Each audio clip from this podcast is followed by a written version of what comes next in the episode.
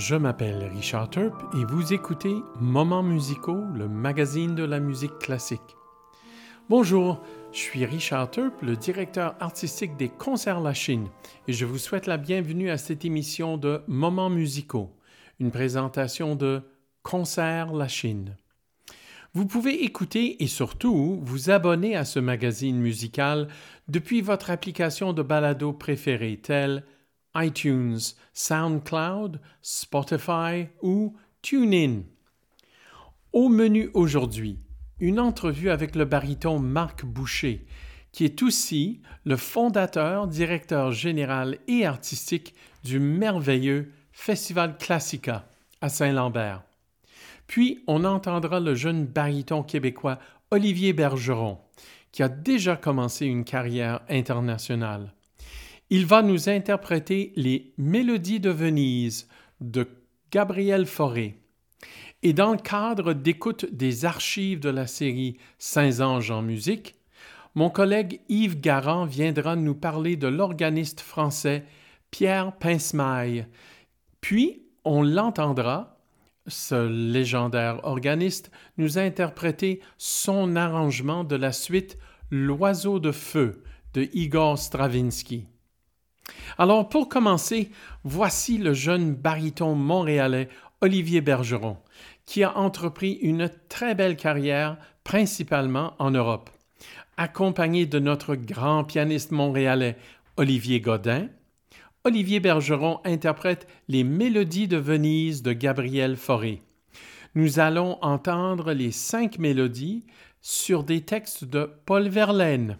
D'abord Mandoline, puis en sourdine, tous deux tirés du volume Fête galante, puis Green, Acclimène et C'est ces trois dernières mélodies extraits du volume Romance sans parole. Voici Olivier Bergeron baryton et Olivier Godin piano.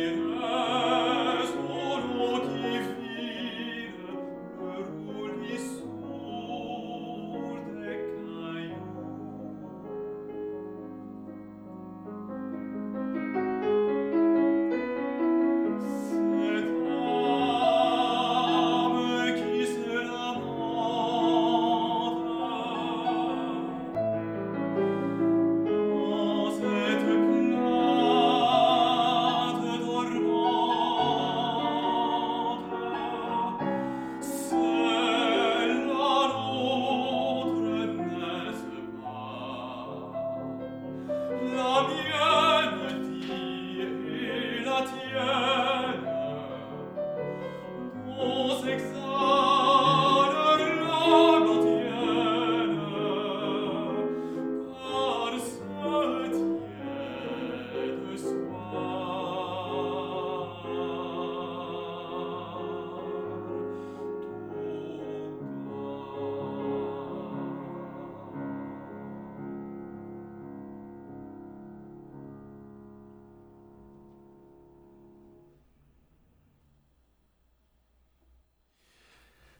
C'était le jeune baryton Olivier Bergeron, accompagné du pianiste Olivier Godin.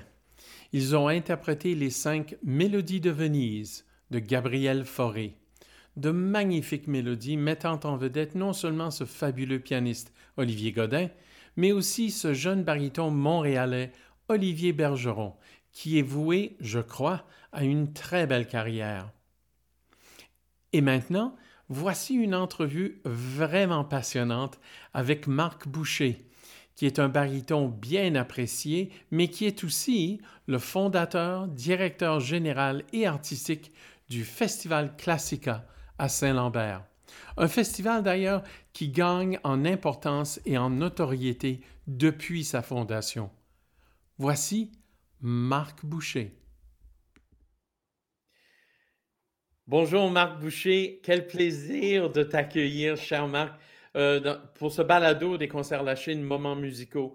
Euh, Marc, on se connaît depuis longtemps, mais j'aimerais, et quel plaisir de, euh, renouer cette amitié, j'aimerais te demander, car tu es le fondateur, le directeur général et artistique de ce fabuleux festival Classica qui est axé, basé à Saint-Lambert. Euh, comment va Classica? Comment vas-tu? Comment va Classica?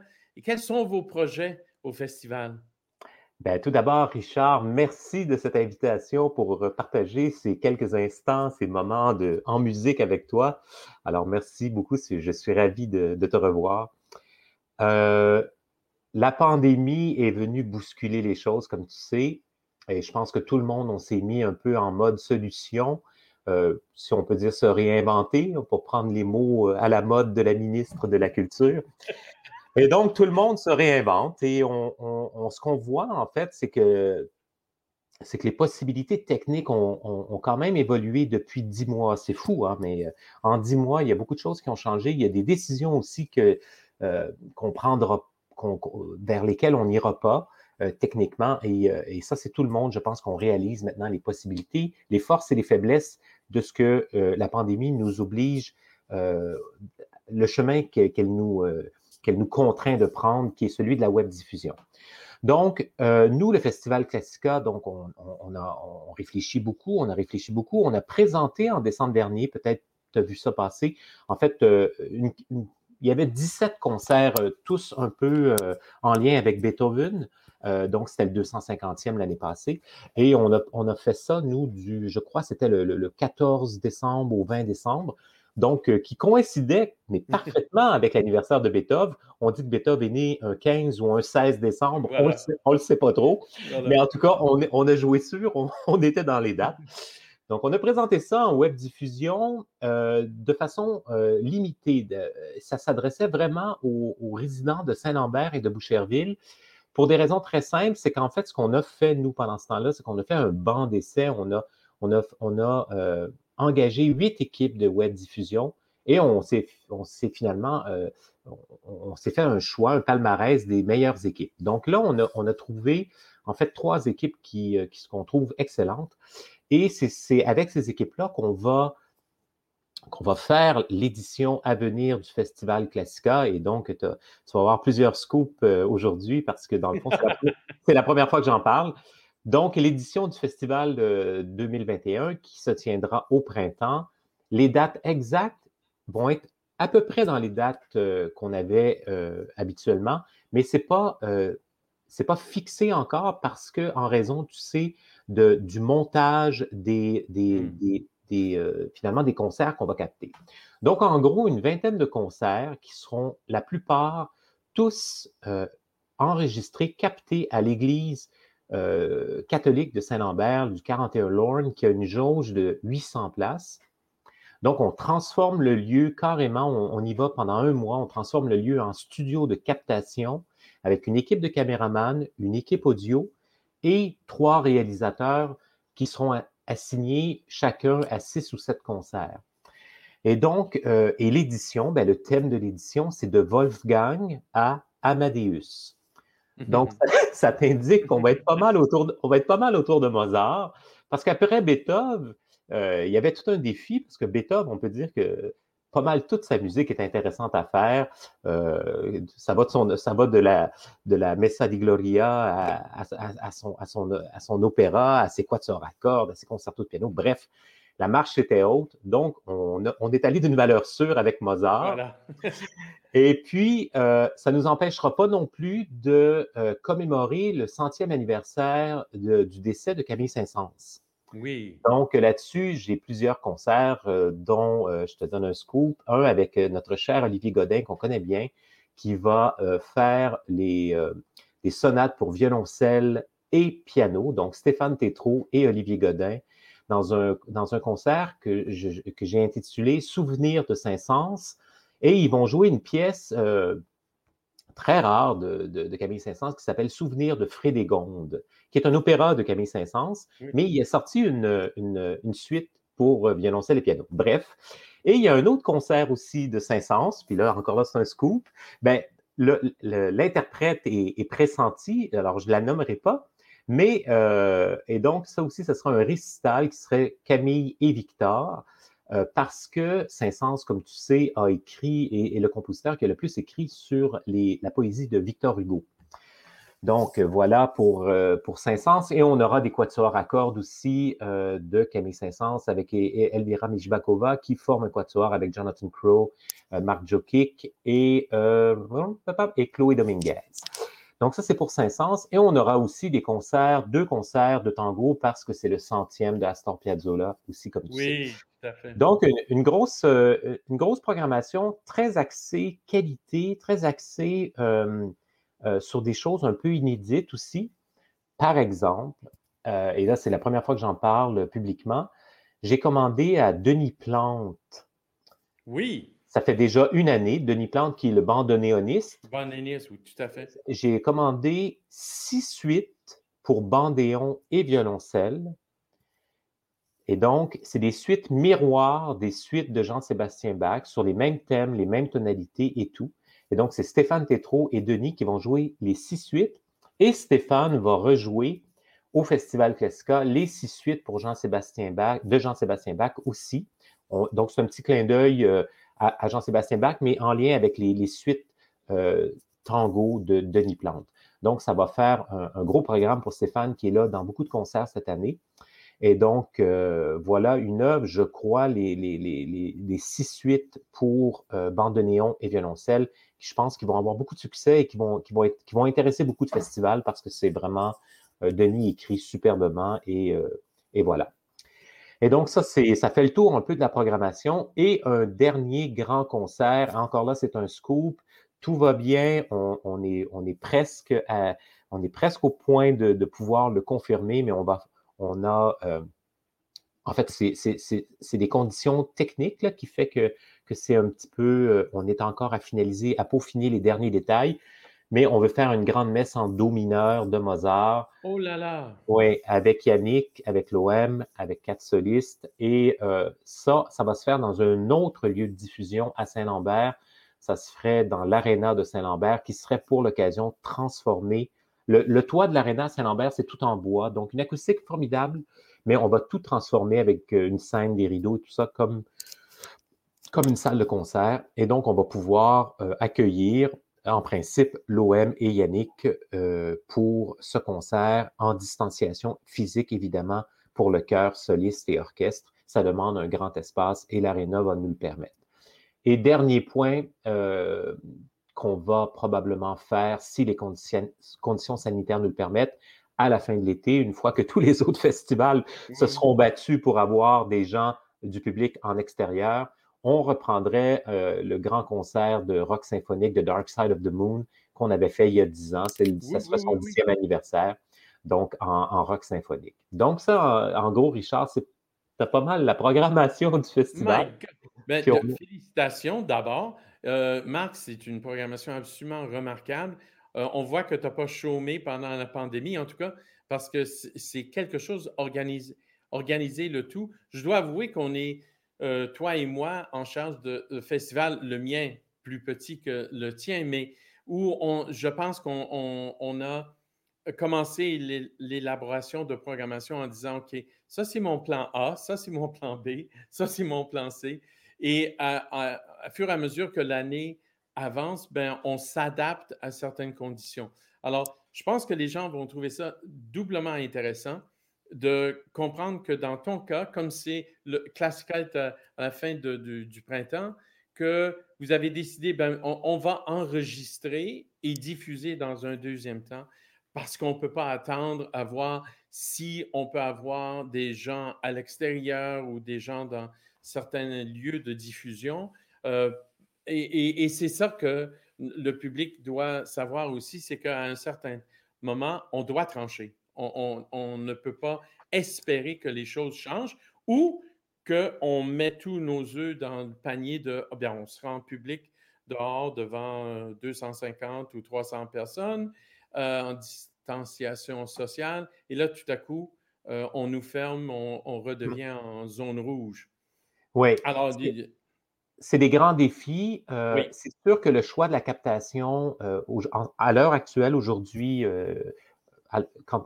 Aujourd'hui, en fait, la, web diffusion est, incontournable. On n'a pas le droit d'accueillir euh, du public en distanciation dans les salles, malheureusement, malgré les annonces d'hier qu'on aurait pu voir un certain assouplissement de ce côté-là, mais il n'y en a pas eu.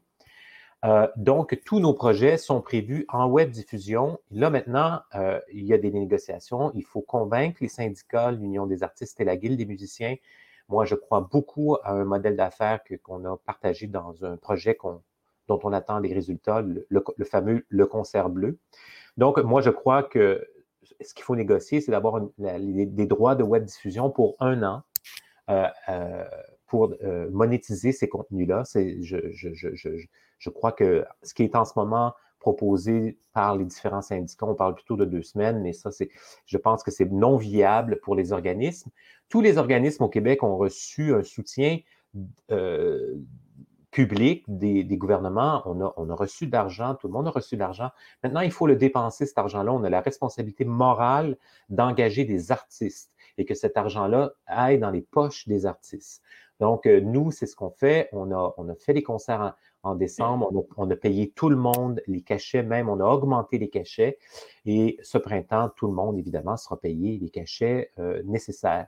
Euh, d'autres projets aussi euh, que je, voulais juste quand même souligner la présence de l'ensemble à Rion dans trois concerts, dont la Clémence de Titus de Mozart, dans une version tout à fait spéciale avec Catherine Perrin comme narratrice, puisque les, récits seront coupés, mais on va, on va garder que les grands airs et les ensembles et donc avec des chanteurs, des chanteuses extraordinaires, Karina Gauvin, euh, Florence Bourget, euh, voilà, euh, Antonio Figueroa. Et puis on va faire aussi des concertos de piano sur un piano Broadwood de 1826 que le festival a acquis grâce à un mécène que tu connais.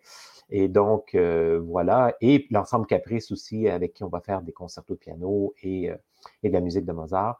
Et donc, c'est ça, oui, on s'en va tout, tous les concerts sont prévus en web diffusion, pas en live streaming, pas en direct, mais en différé, parce que euh, il y a des euh, on parlait des contraintes techniques au début, ben c'est ça, il y a encore des petites contraintes techniques, ça nous, ça nous, ça nous c'est pas que ça nous oblige, mais pour avoir le meilleur résultat, parce que la compétition, et elle est internationale depuis les six ou huit derniers mois, tout le monde est, est contraint au, dans les mêmes choses et tout le monde aiguise leur crayon, comme on dit, et propose des concerts extraordinaires. Donc, les standards, on va dire, de qualité augmentent et augmentent. Donc, on doit se donner les meilleures chances possibles pour faire honneur à la musique et aux artistes qui sont impliqués dans ces concerts-là.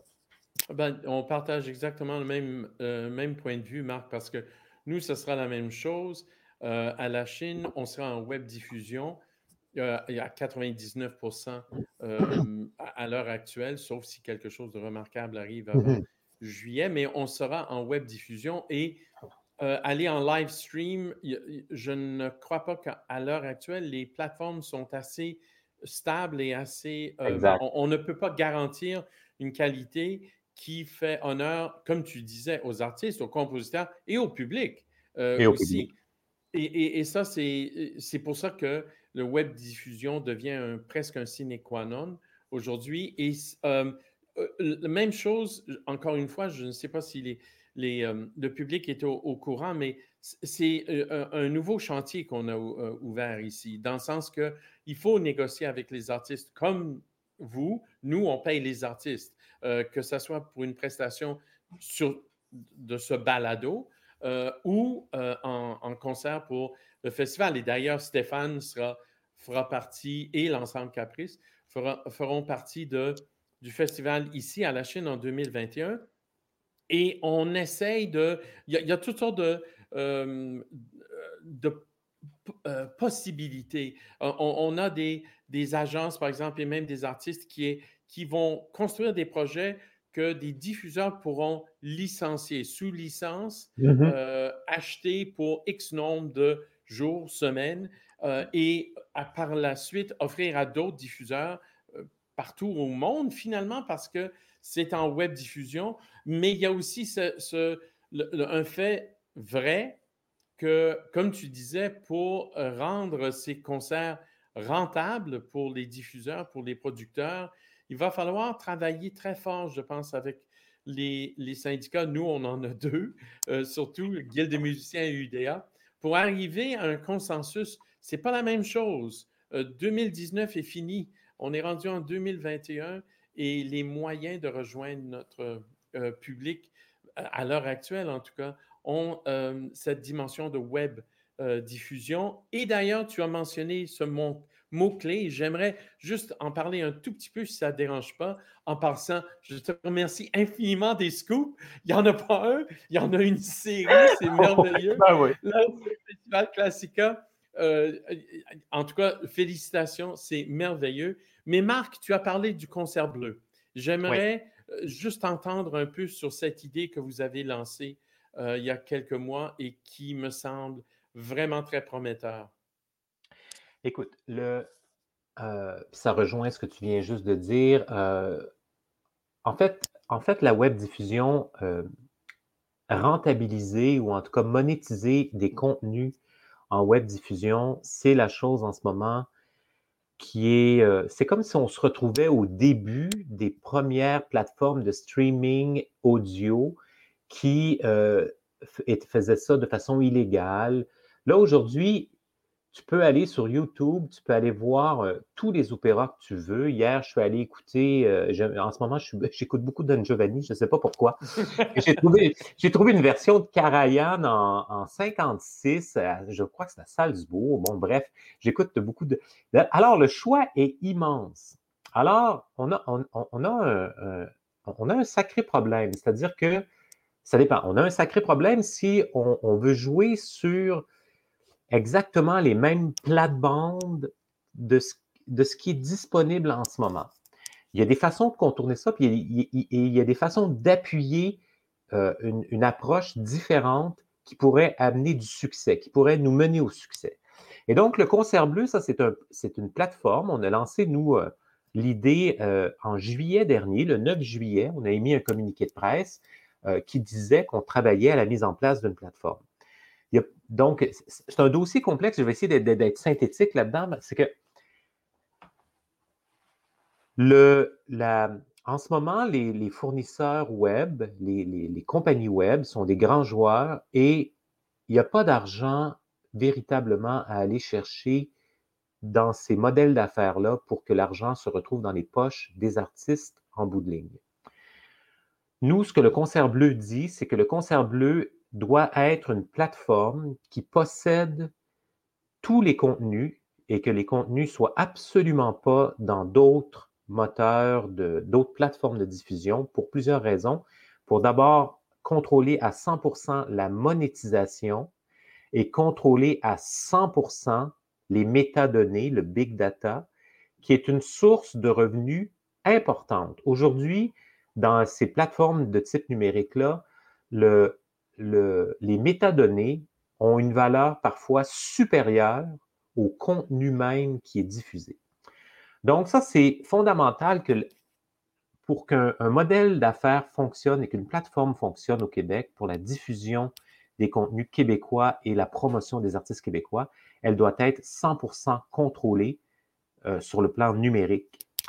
Et, euh, et donc, nous croyons que sa forme juridique doit être un modèle d'économie sociale, une plateforme communautaire avec un CA constituer des membres influents du milieu de la musique et que, ce, et que cette plateforme-là soit un outil public soutenu dans son développement, ses opérations et dans sa promotion. Et la promotion, le seul angle qu'on peut faire, c'est comme si aujourd'hui on se disait, enfin, si tu regardes, par exemple, excuse-moi, là, je fais un cours, un, short une petite tangente. Ouais, une petite tangente. On regarde le Digital Concert Hall de Berlin. Tu regardes les, euh, les, lignes de marketing, ils disent la plus belle salle au monde, le plus grand orchestre au monde, les plus grands solistes au monde. Bon, on fait quoi après ça, nous, au Québec? On... Donc, tu comprends? Je veux dire, la table, elle, la compétition, elle est très, très forte. Donc, moi, l'idée du concert bleu, c'est qu'on croit à une plateforme publique qui fait la promotion du talent québécois. Ça aurait pu, par exemple, être le concert rouge ou bleu, blanc, rouge, peu importe, la promotion du talent canadien ou peu importe. Mais disons qu'on commence dans, notre cours, ce qu'on connaît, donc la promotion du talent québécois. Et là, il y a, vraiment un autre volet à ça, c'est-à-dire c'est un volet éducatif. Il faut développer, fais du développement de public et un outil comme ça, dont la promotion est, assurée par des fonds pérennes du gouvernement et les opérations, c'est à mon sens, mon humble avis et, euh, euh, à ceux aussi du Conseil du Concert bleu, la seule possibilité réelle d'arriver à des résultats qui viennent au moins compenser les coûts supplémentaires qui sont euh, impliqués dans la production de captation et dans finalement aussi la, diffusion, parce que la bande passante et tout ça, ça coûte beaucoup d'argent. Et dernier point que je voudrais dire, tout à l'heure, justement, tu parlais de ça, de, du concert à la Chine, qui, que, que, vous allez développer des façons de rejoindre des publics. Mais c'est ça qui est formidable avec le web. Puis nous, on, on est, euh, moi, je suis à Saint-Lambert sur la rive sud, je suis un gars de Longueuil. Toi, euh, tu es aussi été sur la rive sud, mais on est, on va dire, dans le Montréal métropolitain. Ça fait que nous, on pense, on pense la musique et le monde de la musique au Québec dans une vision métropolitaine. Mais la musique au Québec, c'est partout sur le territoire. Et je vais te donner un exemple. J'ai des amis aux îles de la Madeleine. Tu sais que j'ai une maison aux îles de la Madeleine d'été. Puis j'ai des amis qui, eux, sont plus âgés, ils sont à la retraite et tout ça, mais ils sont abonnés au TNM, sont abonnés à l'OM, sont abonnés à quantité de concerts, l'OSQ. Et eux autres, ils sont ravis, ils sont chez eux aux îles de la Madeleine et ils écoutent de la culture chez eux aux îles de la Madeleine grâce à la web diffusion. Donc, la web diffusion va offrir cette possibilité concert La Chine, au Festival classique, peu importe, à l'OM, à tout le monde, d'aller rejoindre des gens au Nunavut, à Kujouak ou euh, à Quaticook ou peu importe. Et ça, c'est, il faut saisir cette occasion-là. C'est sûr que la web diffusion ne remplacera jamais le concert physique, le concert vivant, mais je pense que c'est quelque chose qui va accompagner maintenant, c'est une réalité, c'est une tendance lourde au niveau international de la consommation des produits web. Et je pense que euh, en ce moment, prenons-le comme une opportunité de développer ça au Québec. Je suis bien d'accord. Puis honnêtement, Marc, si je peux juste ajouter, un des, euh, un des résultats qui nous a le plus surpris, parce qu'on ne s'attendait pas à ça l'été passé, quand on est passé en web, web diffusion, c'est de voir qu'on a rejoint toutes les provinces du Canada parce qu'on avait, on avait les, statistiques. Les États-Unis, on a eu même des dons euh, en dollars américains de gens qui nous envoyaient de l'argent de la Californie, l'Europe, euh, l'Amérique du Sud. On, euh, je veux dire, on n'a aucune idée comment les gens se sont branchés chez nous. Mais comme tu dis, on a eu des, courriels qui nous disaient merci infiniment, Île de Madeleine, entre autres, merci de nous permettre de, vivre ces moments en musique, etc. Alors, c'est à la fois, je crois, nécessaire et ça ne va pas disparaître une fois que cette pandémie s'achève. En tout cas, je ne crois pas. Et non. et non seulement ça, mais ça nous donne une autre, en tout cas, je crois, une autre possibilité de développement pour nous. développement de public, comme tu as dit, mais aussi notre propre développement. Euh, tu mets en chantier des projets, tout comme on essaye de faire nous, qui ont une vie sur web diffusion qui n'est pas nécessairement la même qu'elles auraient en personne. Et ça, c'est merveilleux. Il y, a, deux formes de développement en parallèle pour mais, tu sais, mais tu sais, euh, Richard, ce dont on discute là, en réalité, ça existe dans, dans, toutes sortes de, mais toutes sortes d'exemples. Si on prend par exemple le cinéma. En fait, ce que, nous force à faire la web diffusion en musique classique maintenant, c'est une sorte d'agenda, de, calendrier de la monétisation des concerts. Là, on parle, on parle, on parle affaires.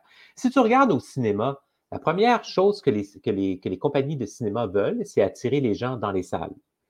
Ensuite de ça, on va faire le DVD, Ensuite de ça, on va, on, va, on va rendre disponible sur des plateformes. Il y a tout un calendrier. C'est la même chose avec une, une sortie de disque, une sortie de bon.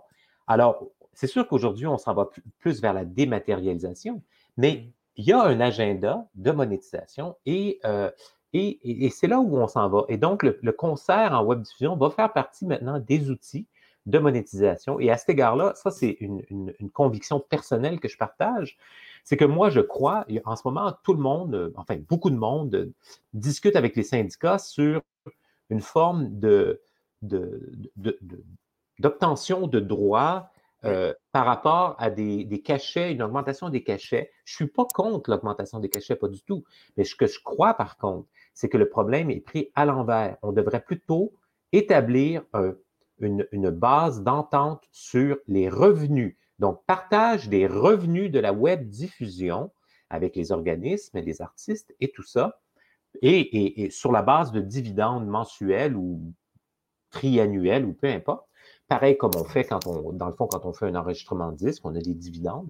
Donc, moi, je crois beaucoup plus que ce modèle-là doit être, les syndicats doivent être ouverts à un modèle qui vise le partage des revenus de web diffusion plutôt que d'imposer en amont des frais supplémentaires aux organismes qui déjà ont à assumer la production, la captation. Donc ça, pour moi, c'est vraiment le modèle d'affaires qui va rendre la chose viable et, et surtout pas de donner juste deux semaines de web diffusion. Non, non, non, non, non. Les concerts doivent être, rendus, doivent être libérés de droits et euh, libérés de droits euh, dans le sens qu'on puisse, on, on, on, on, peut les diffuser au moins minimalement pendant un an et générer des, de l'argent au moins pendant un an. Si on, a un concert qu'on diffuse, on a le droit de diffuser que pendant deux semaines, c'est, on, va prendre le titre du film de Claude Lelouch, tout ça pour ça, ben c'est ça. On fait tout ça rien que pour deux semaines. Non, ça ne vaut pas le coup.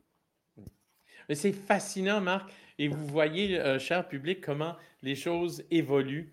Euh, c'est parce que ce sont des questions en, en, évolution et tout ça is a work in progress, comme diraient les Anglais on va voir euh, jusqu'à quel point euh, on, va arriver à une solution qui marche surtout pour les artistes, les diffuseurs. Je suis euh, assez confiant qu'un jour, on va y arriver. Je suis mmh peut-être optimiste, mais c'est mon souhait. Marc, je vois le temps filer et je voulais, avant qu'on se quitte, qu'on se parle comme si tu n'étais pas déjà assez occupé. il y a ce fabuleux projet de disque des mélodies, l'intégrale des mélodies de Jules Massenet. Et ça, je te laisse parler des détails, mais je souris parce que il n'y en a pas 12 ou 13 mélodies ou 21, 22 comme Henri Duparc. Il y en a quelques centaines, n'est-ce pas? C'est le plus prolifique compositeur de mélodies françaises. Euh, et, on est maintenant à 321 mélodies. Euh, ah, oui, 321 mélodies. Euh, donc, le projet va, va, tenir sur une douzaine de CD. Ça va être un coffret prestige que va produire Atma. Et là, c'est sûr qu'on regarde la pandémie et on se dit, c'est une catastrophe. C'est vrai que c'est une catastrophe. Les artistes, en premier lieu, euh, souffrent beaucoup.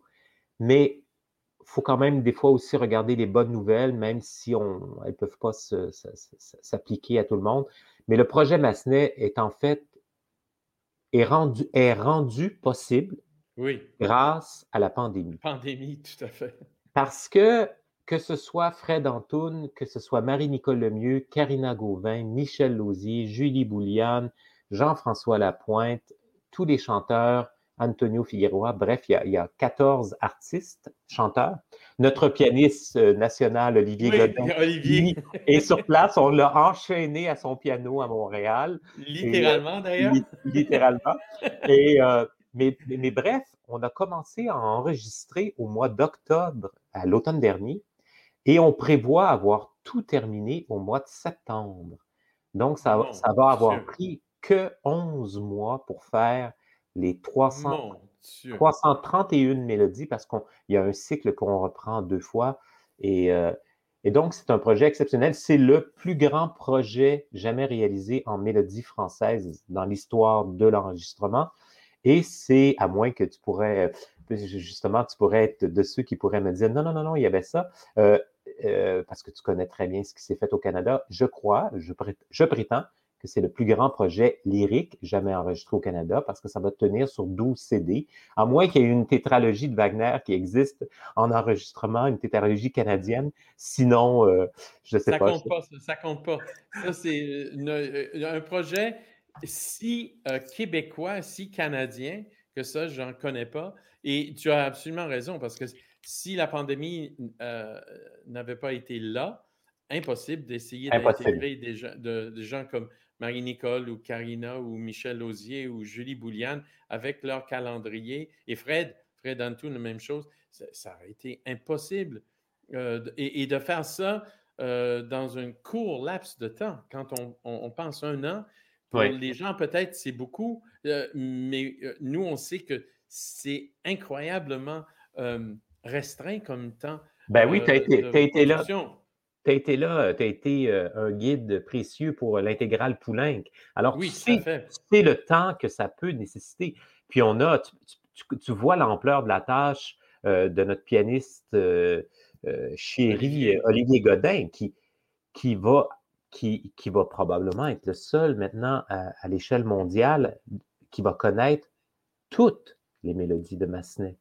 Parce qu'il faut, il faut, savoir que dans le projet, on est rendu à, 28 mélodies inédites, dont une, dont une que Richard Boninge nous a donnée, qu'il avait dans sa bibliothèque depuis 40 ans, qu'il avait acheté sur les quais à Paris. Et nous, on savait, par l'entremise de Sylvia, euh, mon Dieu, Sylvia. Euh, L'écuyer? Oui, de Sylvia Lécuyer. On savait que cette mélodie-là, on avait entendu parler qu'elle existait, c'est la mélodie Près de vous, mais elle est, elle est répertoriée dans aucun livre traitant de Massenet. Et c'est Jean-François Lapointe qui va la créer. Et ça, c'est un inédit, inédit, inédit. Là. Il y a personne, personne ne savait qu'elle existait. Et donc, on en a 28 comme ça euh, qu'on a retrouvés. Et celle-là, elle nous est particulièrement chère parce qu'elle vient de, Richard Boninge, qui était un grand, grand, grand fan, qui est toujours un grand, grand fan de Massenet. Tout à fait. Je sais qu'il a, fait des enregistrements avec ou sans son épouse. Euh, merveilleux, euh, surtout des, disques avec Huguette Tourangeau, euh, par exemple, avec Richard sur Massenet. Alors, tout ça pour dire que en tout cas, tu nous gâtes, Marc, parce que non seulement la programmation du Festival Classica 2021 est particulièrement alléchant, mais il y a projet Jules Massenet, plus que 320 mélodies absolument invraisemblables. Invraisemblable. Invraisemblable. Encore une fois. Et des, et, des, et des, pièces avec violoncelle. Stéphane Tétro oui, fait partie de, de, neuf des mélodies. Valérie Milo, parce qu'il y a des pièces à l'art. David Jacques, parce qu'il y a une pièce à la guitare. Et, euh, et beaucoup de duos, de trios, de quatuors. Et, franchement, euh, ce, ce, projet-là a été, on va dire, si on peut dire ça comme ça, béni par la pandémie, parce que hmm. en d'autres temps, ça aurait, été impossible. Mais je pense que vous devriez être très fiers à tout point de vue d'avoir en, quelque sorte constitué ce projet autour d'artistes québécois, euh, canadiens. C'est absolument merveilleux. Personne 100%, québécois. 100% québécois, mon Dieu. Euh, euh, en tout cas, félicitations, mes hommages, mon cher Marc, non seulement pour ce merveilleux projet, mais pour tous ces beaux projets avec Classica et la plateforme Concert Bleu. Et je te connais assez pour savoir qu'il y en a d'autres projets qui seront élaborés sous peu. Je te connais trop bien. Euh, mais aujourd'hui, j'aimerais te remercier infiniment d'avoir euh, partagé euh, ces, idées, ces projets, ces propos avec nous. C'est particulièrement stimulant et inspirant ben, d'entendre un collègue parler comme ça tout le plaisir était pour moi, Richard. Puis ça faisait longtemps qu'on ne s'était pas vu. Nous, on se voit en ce moment. Les, gens du balado euh, vont nous entendre, mais on a en plus le plaisir de se voir puis de, partager des, choses euh, sur la musique. Tout à fait. Mon cher ami, merci mille fois. Merci à toi. Prends bien soin de toi et à très bientôt, j'espère. Merci, Marc. Merci à toi. Merci. C'était mon collègue et ami Marc Boucher qui a fondé le Festival Classica et le gère à titre de directeur général et artistique de manière exemplaire. À l'occasion, Moments musicaux vous donne l'opportunité d'entendre certains des plus beaux moments tirés des archives de la série Saint-Ange en musique. Avant d'écouter l'organiste français Pierre Pincemaille, enregistré lors d'un concert de la série Saint-Ange en musique en 2008, voici mon collègue Yves Garand qui va nous parler non seulement de l'organiste, mais aussi de l'œuvre que nous allons entendre. Bonjour Yves Garand. Dans notre série des archives de cette merveilleuse série dont tu es le programmeur en chef et le responsable de la série Saint Anges en musique, aujourd'hui tu nous proposes un arrangement, je dois t'avouer, absolument fabuleux du sac du printemps de Igor Stravinsky, interprété par un organiste, Pierre Pincemaille, que moi je connais moins. Euh, alors, je te cède la parole. Pourrais-tu nous parler à la fois de la composition, euh, cet arrangement de Sac du printemps, mais aussi de cet organiste, Pierre Pincemaille? Oui, certainement. Ben, D'abord, oui, effectivement, bonjour Richard.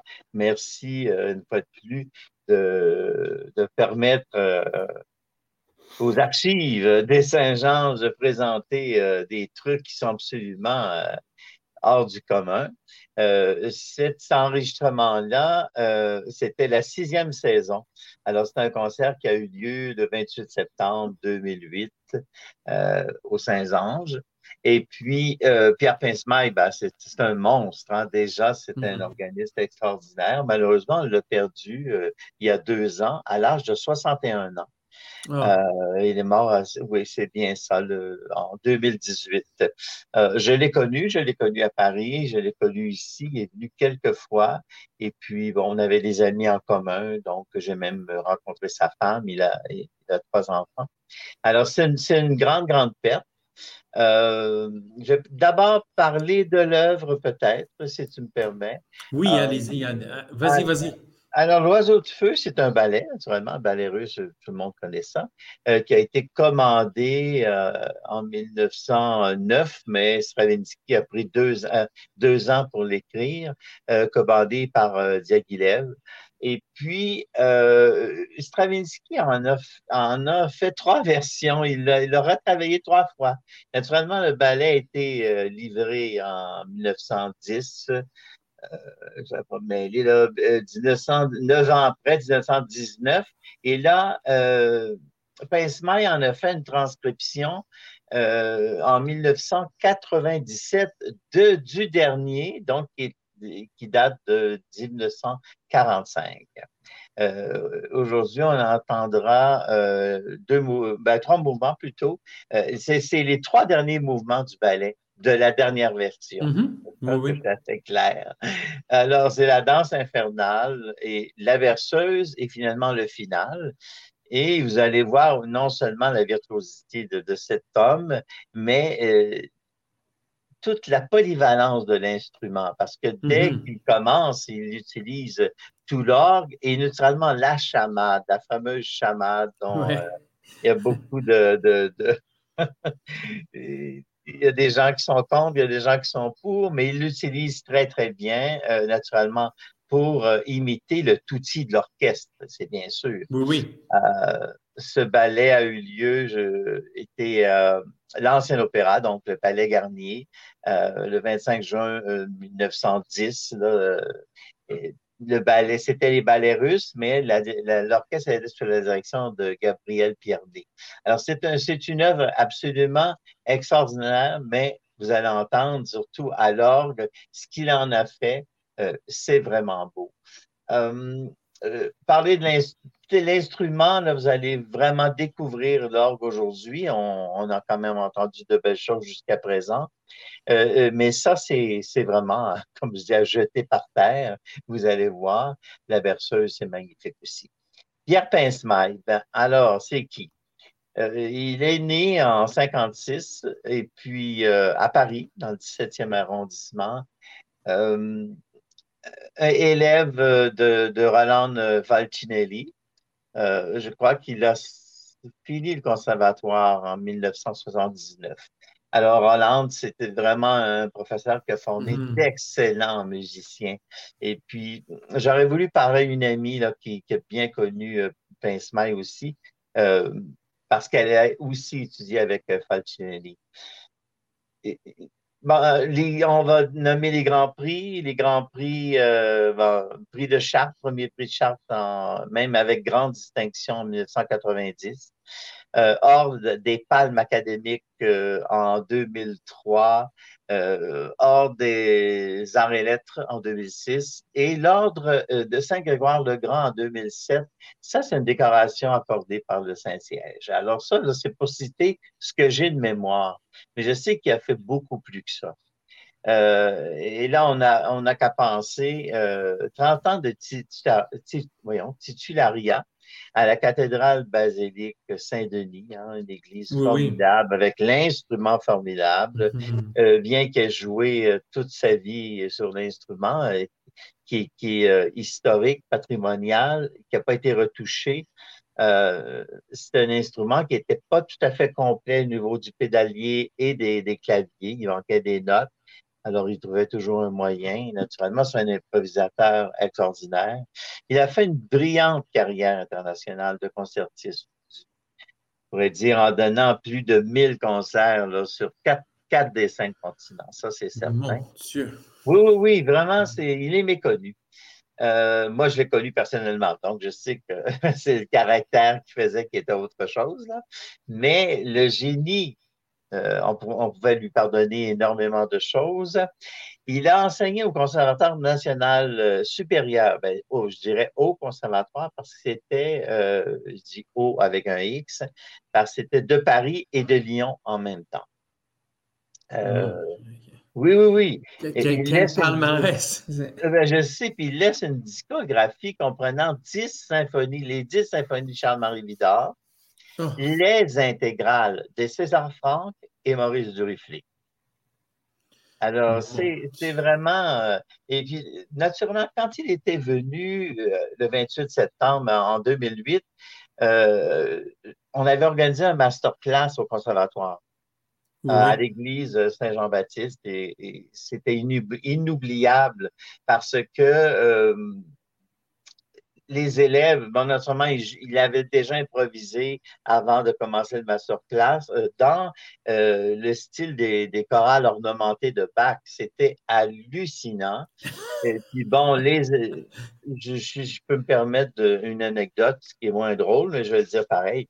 Les élèves pensaient de se moquer de lui. Ben, tu sais comment ce que c'est quand on est jeune, hein, on est insouciant. Alors, lui a donné un thème absolument exécrable que je ne nommerai pas. C'était un thème d'une série québécoise euh, vraiment euh, loufoque. Et mm-hmm. puis, le thème était très laid, mais eux, c'était surtout pour se moquer, pour faire rire les étudiants.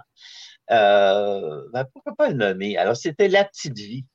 Oh mon Dieu! Et puis, musicalement, Richard, tu comprends qu'il n'y a rien à faire avec ça. Alors, lui, euh, tout de suite, il a dit à l'élève, bien, naturellement, vous n'allez pas me donner ça comme ça, vous n'allez pas me la chanter puisque vous ne chantez pas très juste. Puis, euh, il dit, j'arrive pas à savoir si on est en ré bémol ou en ré. Alors, oh ça commençait, ça donnait le ton. Et puis, l'élève en question, euh, il lui a exigé d'annoter le thème. Et là, je vais terminer pour pas le rallonger, mais je te jure, c'était sublime.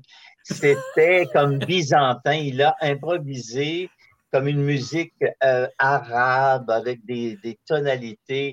Et on reconnaissait le thème, mais là, on était bouche bée, naturellement, et tous les élèves ont su après à qui ils avaient affaire. et naturellement, ça n'a pas très bien été parce qu'il n'y avait pas de partition, puis ils nous regardaient, nous, le public, puis décelait toutes les erreurs euh, de texte. C'était vraiment un grand. Un des grands, tout à fait. Un des grands. C'est un merveilleux euh, brossage de tableau, mon cher Yves, parce ben, que c'est euh, très souvent, je pense qu'on oublie à la fois la grandeur de certains des musiciens que la série Saint-Ange en musique a pu accueillir, mais ah, aussi non seulement la grandeur d'hommes euh, et de pédagogues, mais d'interprètes. Et ce que tu as choisi, je pense que le public va raffoler d'entendre non seulement l'arrangement, mais de réaliser que c'était un grand maître de l'instrument à tout point de vue. Tout à fait, tout à fait. Et il a disqué aussi, bien sûr, cette, cette œuvre, mais c'était pas. Euh, il avait, il s'était quand même confié qu'il aurait aimé enregistrer sur l'orgue des Saint-Anges parce que moi, j'avais à l'époque, je, ne l'ai plus parce que je me suis débarrassé des, des longs jeux, euh, mais j'avais cet enregistrement-là, puis c'était un orgue qui était euh, ancien et il n'y avait pas les sonorités. Alors, il était très fier d'avoir l'orgue des Saint-Anges. Alors, je suis convaincu, comme tu dis, que les enfants, euh, eh ben, je, suis fatigué, euh, que, le public d'aujourd'hui vont vraiment être euh, ravis de ça. Ben, Yves, je te remercie infiniment d'avoir mis la table de, façon si éloquente, si juste.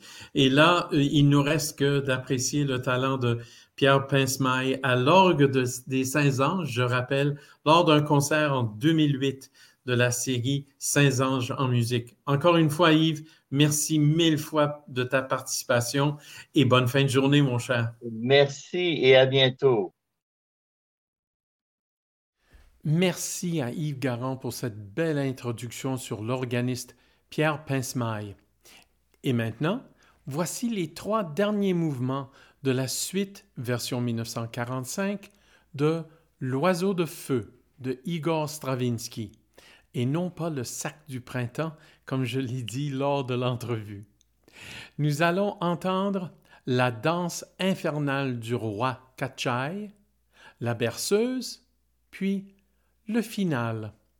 La transcription est de l'organiste Pierre Pincemaille, qui était à la tribune de l'orgue Casavant de l'église Saint-Ange lors d'un concert de la série Saint-Ange en musique en 2008.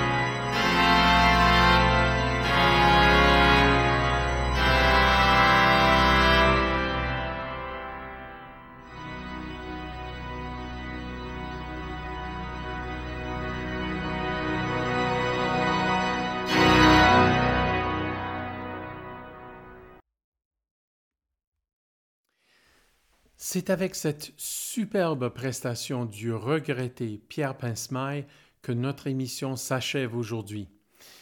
On vous rappelle que, évidemment, vous pouvez toujours nous faire un don via le site web des Concerts La Chine ou vous pouvez aussi nous envoyer un chèque à notre adresse postale. N'oubliez pas que vous pouvez vous abonner à notre balado et nous suivre sur plusieurs plateformes. Pour toute information, consultez notre site web www.concertlachine au pluriel.ca. J'aimerais remercier nos invités cette semaine, Marc Boucher, Olivier Bergeron, Olivier Godin et Yves Garand. Et un grand merci tout spécial à mon collègue Benoît Descarriers qui assure l'excellence technique des diffusions de cette émission et puis à la présidente du conseil d'administration des Concerts La Chine, Marie-Claude Prévost. Grâce à sa vision et son implication, Concert La Chine peut vous offrir une gamme de produits musicaux et culturels, dont ce balado. Merci encore à vous deux. Merci aussi à vous d'écouter Moments musicaux et à très bientôt. Au revoir.